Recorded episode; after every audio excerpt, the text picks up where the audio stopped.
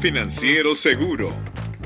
Un espacio de conversación dinámico para la industria financiera. Aprenderemos desde las amenazas emergentes, ciberseguridad, regulaciones del mercado, la evolución de la banca en materia de seguridad, gestión de riesgo, fintechs, hasta lo más nuevo en tecnología de detección y aprendizaje.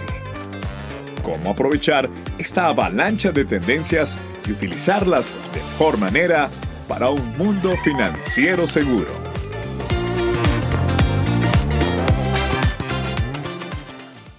Bienvenidos a Mundo Financiero Seguro, el podcast de PUSTI. Hoy damos continuidad al episodio anterior, en donde conversamos sobre cómo nuestra vida diaria se ha integrado más y más con el mundo digital.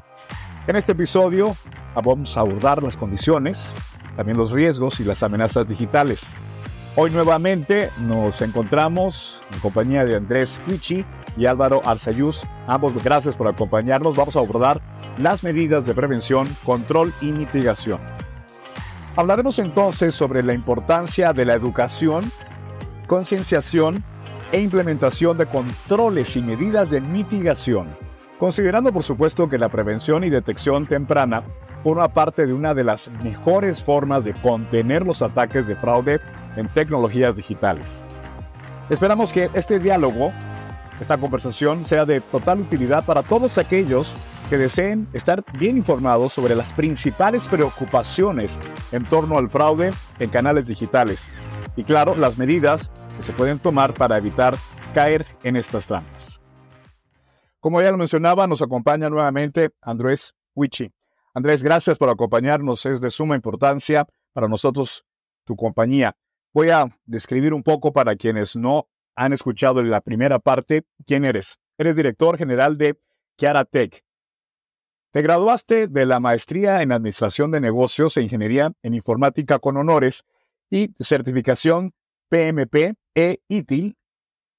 Pero también les voy a platicar que Andrés tiene más de 10 años de experiencia en ciberseguridad y prevención de fraudes. Además, ha liderado procesos y sistemas de seguridad en prevención de fraudes en toda Latinoamérica bajo un enfoque en el negocio. Por supuesto, nos acompaña también Álvaro, gracias por hacerlo, Álvaro Sayús, que es gerente de producto antifraude digital en Plus TI. Álvaro cuenta con más de 30 años de experiencia en el diseño, pero también en implementación y administración de soluciones de networking, seguridad informática y de la información enfocadas en el sector financiero. Además, también cuenta con amplia experiencia en la evaluación de riesgos e implementación de nuevas soluciones informáticas para el monitoreo, administración e integración de sistemas complejos de seguridad con el objetivo de proteger sistemas y servicios transaccionales. Vamos a comenzar entonces contigo, Andrés. Según las condiciones de riesgo que vimos en el episodio pasado relacionadas al fraude interno y externo y su impacto en las personas y también en las empresas, Andrés, ¿cómo crees que pueden prevenir y mitigar estas amenazas? Por ejemplo, desde el punto de vista de una institución financiera. Hola, Juan José, muchas gracias eh, a la audiencia y a ti por la pregunta. Bueno, en una institución financiera, por supuesto que se pueden realizar varias medidas para prevenir y mitigar estas amenazas. En particular en esta industria, eh, yo creo que es fundamental el hecho de adoptar marcos de seguridad y o estándares internacionales, ¿no? que tengan que ver con la industria financiera. Y esto es fundamental porque está definido, por supuesto, por, entidades nacionales o internacionales, cuáles son los procedimientos o, o las técnicas que una organización financiera debería implementar o tener para prevenir y mitigar estas amenazas, que en realidad son cuestiones bastante comprobadas, que han funcionado por lo menos en, miles de casos, ¿no? Y que puede ser una buena guía a la hora de, poder eh, justamente atacar estos riesgos. Además del marco regulatorio, que muchas veces no suele estar o no suele empatar con, la actualidad, porque el, marco regulatorio ustedes saben que en general no está presente en relación a las amenazas actuales, sino que suele ir un poquito más atrás. Por eso es importante tener valoraciones de riesgo tanto externos como internos, dentro de la organización y que tengan en cuenta el panorama de las amenazas. Esta valoración es sumamente importante, no solamente realizarla por equipos internos, sino también externos, para que no sea una valoración parcial, sino que sea eh, un análisis eh, bastante preciso. Otra de las técnicas que se pueden llegar a hacer es ampliar eh, justamente la protección, implementar un modelo de prevención y detección multicapa que considere todos los canales de la organización, no solamente los empleados, sino también los canales externos que pueden ser canales digitales, sucursales, call centers, etc. Combinadas con esquemas de autenticación multifactor, pero que también tengan en cuenta este balance que debe haber entre experiencia del usuario y seguridad. Álvaro, Andrés nos hablaba del sector financiero. ¿Qué podemos hablar sobre la perspectiva del sector gubernamental? Hola, José. Bien, eh, desde el punto de vista gubernamental, pues hay mucho tema para trabajar. Realmente es es un contexto muy amplio. Pero principalmente creería que la adopción de un marco regulatorio adoptado a las nuevas condiciones tecnológicas. La legislación, las políticas, las regulaciones, las leyes tienen que estar orientadas a las nuevas tecnologías. Entonces, los dispositivos móviles, el Internet de las Cosas, eh, los accesos, todo tiene que estar en un contexto regulatorio ajustado. No, no podemos mantener eh, contextos gubernamentales de hace 10, 15 años, cuando hoy en día pues el contexto de eh, transacciones es totalmente diferente. Otra característica importante también que, que, se puede establecer y que ya muchos gobiernos están haciendo es el desarrollo de los CER, los Computer Emergency Response Teams o los CESIR, que es el Computer Security Incident Response Team, los sistemas de respuesta a incidentes que son claves. Son eh, eh, normalmente están eh, gobernados por instituciones gubernamentales que permiten canalizar y centralizar las condiciones de riesgos cibernéticos que se dan a nivel de un país o inclusive de un sector. Y el sector financiero, pues digamos que a nivel de la región ha tenido bastante experiencia, por eso es tan importante que se desarrollen esos, esos sistemas de respuesta, esos equipos de respuesta a incidentes y emergencias. También, obviamente, hablando del sector gubernamental, importante, la protección de infraestructuras críticas. Ya aquí, e inclusive hablando en el mundo de, las preocupaciones de los contextos digitales, de fraude y cadenas digitales, los sistemas financieros se consideran también como parte de esas infraestructuras críticas. Un colapso de un sistema financiero prácticamente puede quebrar un país. Entonces, eso entra a formar parte de esas infraestructuras los, eh, los temas gubernamentales, muy alineados con lo que hablabas de los SER, sirven también para los modelos de generación de alertas. Importante eh, que si se tiene un contexto centralizado de valoración de riesgos, pues diferentes instituciones, diferentes industrias puedan beneficiarse de ese proceso de generación, identificar si hay nuevas modalidades de ransomware, hay nuevas modalidades de malware, troyanos, etcétera, pues permiten perfectamente que todos los diferentes sistemas eh, productivos de un país pues estén alertas ante esas condiciones de riesgo. También eh, hay que tener en cuenta que, digamos, estos eh, temas gubernamentales pues tienen algunos recursos, en algunas ocasiones pueden ser bajos, pero también hay medianos y altos, y ellos pueden apoyar perfectamente los análisis de vulnerabilidades las nuevas condiciones de riesgo de malware o troyanos y la gestión de incidentes. Eso forma parte de ese esquema gubernamental.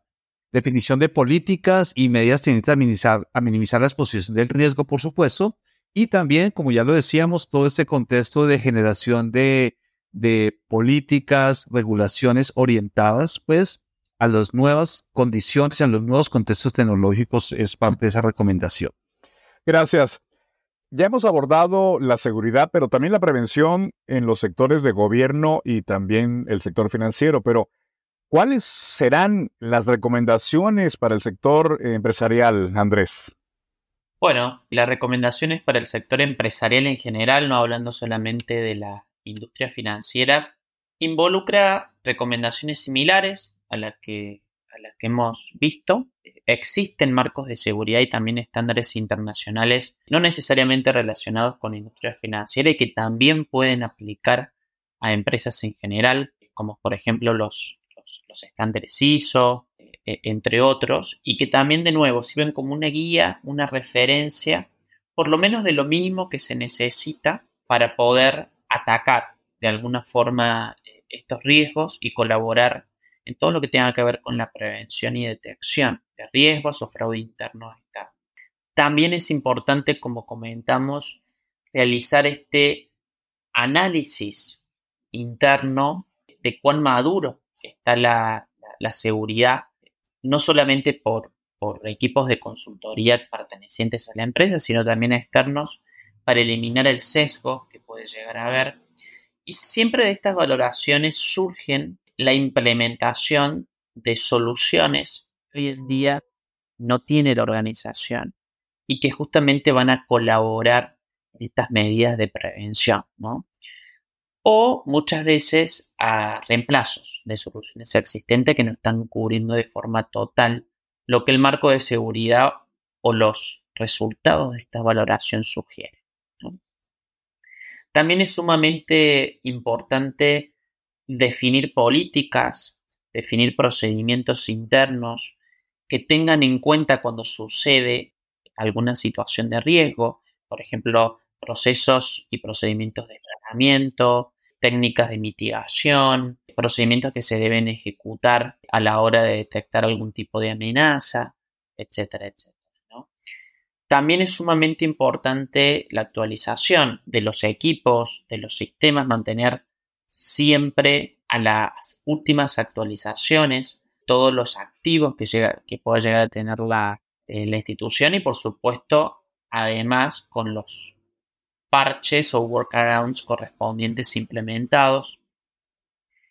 Y eh, no está de más también regularmente realizar análisis de vulnerabilidades y pruebas de penetración a todos los sistemas que pueda llegar a tener la organización, tanto estén expuestos o no hacia Internet para justamente contribuir a, este, a esta actualización. Copia de seguridad también sumamente eh, importante y algo que creo que cada vez más está implementándose en la industria y a empresas en general son los programas de capacitación y concientización de empleados. Y creo que es una de las mejores técnicas que una empresa puede llegar a implementar más allá de los sistemas anti-malware o anti-phishing, dado que es sumamente esencial concientizar a los empleados acerca de la seguridad informática, ¿no? Para que ellos puedan reconocer más fácil cuando se trata de un correo de phishing o si cae en un correo de phishing, cuáles son las banderas rojas de ese correo que tendrían que haber identificado y por supuesto llevar adelante un programa completo e integrado de concientización en otro eslabón de la cadena de seguridad, Álvaro, el usuario, tenemos claro, el usuario final, se considera el eslabón más débil. Con esto en mente, ¿cuáles son las recomendaciones que puedes compartirnos sin llegar a ser o, plantearlo de forma sofisticado o complejo, eh, que pueden aplicar eh, para las personas en su día a día y así mitigar riesgos y por supuesto las amenazas de las tecnologías digitales actuales? Eh, sí, Juan José. Aquí es un tema interesante y es que a diferencia las personas, a diferencia de las empresas, las entidades financieras o el sector gobierno, pues que tienen unos recursos interesantes para poder implementar sistemas de prevención. Los, los bancos, por ejemplo, tienen sistemas de protección de perímetros, sistemas de producción de intrusión, sistemas de antidenegación, eh, sistemas automatizados de backup, etcétera. Mucha tecnología, pues el usuario final no. Lo único que tiene es su dispositivo móvil para enfrentarse al mundo. En ese contexto, pues eh, hay que valorar de qué manera se puede proteger, de qué manera puede mitigar esas condiciones de riesgo típicas de un usuario final. Entonces, alineados en ese contexto, una de, los, de las premisas importantes es cuidado con lo que publica. Muchas de las personas publican prácticamente toda su vida en redes sociales. qué vehículo tiene, su apartamento, su casa, su piso, dónde vive, en qué sector, dónde trabaja, cuál es su cargo. Y esa información prácticamente está después. Es una persona, eh, dice, eh, tengo tales recursos, eh, viajo esto, hago esto, e, este es mi cargo, esta es mi hoja de vida en LinkedIn, etcétera. Muchísima información. Entonces, esa información, pues es la que de alguna manera utiliza el delincuente para perfilar las víctimas. Y a partir de ahí es que empiezan a hallar las maneras más sencillas de, llegarle a las personas publican fotos con los amigos que a su ya están los nombres, entonces después mandan un mensaje de WhatsApp. Hola José, hola Juan, hola Pedro, hablas con tal persona que acaba de cambiar mi número, tal cosa, y, lo, y empiezan ahí a, a engañarlo. Entonces, redes sociales no quiere decir que no se usen, sino tenga cuidado, o sea, limite un poco esa exposición de información que tiene. Otra característica que parece muy básica, pero que realmente no se cumple, y es que las personas normalmente utilizan la misma contraseña para todo. Todavía, sí, así es, todavía seguimos usando contraseñas para muchos de los entornos que accedemos, financieros, personales, correos, redes sociales, etc. Y hemos encontrado que la misma contraseña que utilizan para entrar al correo es la misma que utilizan para entrar al banco, es la misma que utilizan para entrar a las redes sociales o a sus sistemas de mensajería. Entonces, ¿cuál es el problema de eso? Que si se expone una de esas, pues inmediatamente el resto de sus sistemas van a estar expuestos. Si le logran hacer un phishing, phishing o todas esas técnicas que hemos visto, con, con, que obtengan un usuario y una contraseña, pues van a saber que esta persona, más todo lo que ha publicado en las redes, pues va a estar bastante expuesto porque finalmente utilizan el mismo usuario y contraseña para todo. Eso es un nivel de, debilidad bastante amplio. Adicionalmente, Álvaro, también eh, se está usando muchísimo que el usuario continúa no solo utilizando, como bien decías, la misma contraseña para varias plataformas, sino que es su fecha de cumpleaños y esa fecha de cumpleaños por lo general está expuesta. Así es. Con toda la información que está colocando, entonces es muy evidente.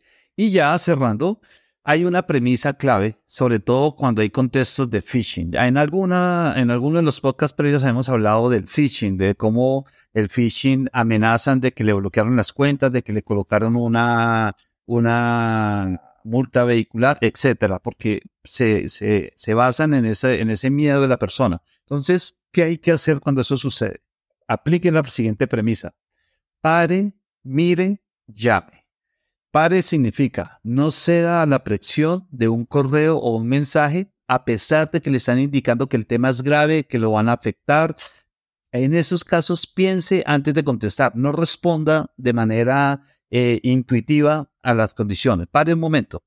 La segunda, mire, revise cuidadosamente la información, verifique si eso que le están enviando tiene sentido. Le están diciendo que tiene una multa, pero resulta que es que yo llevo dos meses sin sacar el vehículo.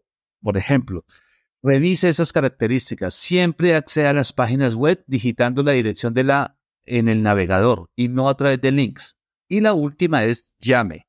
Ante una solicitud de información, si me están pidiendo la identificación, la contraseña, el número de tarjeta, débito, crédito, si me llaman y me piden información, no la conteste. Sencillamente cuelgue o no conteste el correo y mediante una llamada telefónica llame directamente a su institución y verifique si es realmente lo que le están pidiendo. Si aplican esa premisa tan sencilla como la que estamos definiendo de parar, mirar y llamar, téngalo por seguro que van a bajar en un alto porcentaje los niveles de exposición de riesgo que normalmente las personas eh, están expuestas y de una manera muy sencilla, no necesita tanto nivel de sofisticación, algo de sentido común y mucha tranquilidad cuando se evidencian ese tipo de situaciones.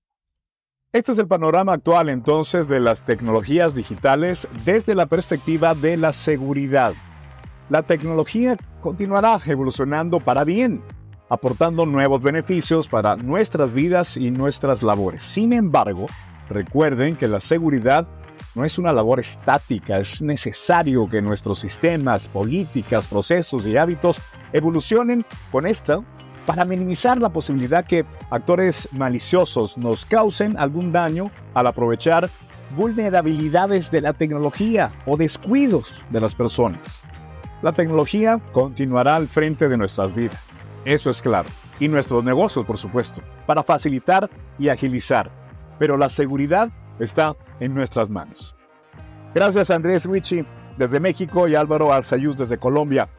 Gracias de verdad por acompañarnos a todos ustedes en este diálogo y en esta segunda parte del episodio de Mundo Financiero Seguro. Soy Juan José Ríos.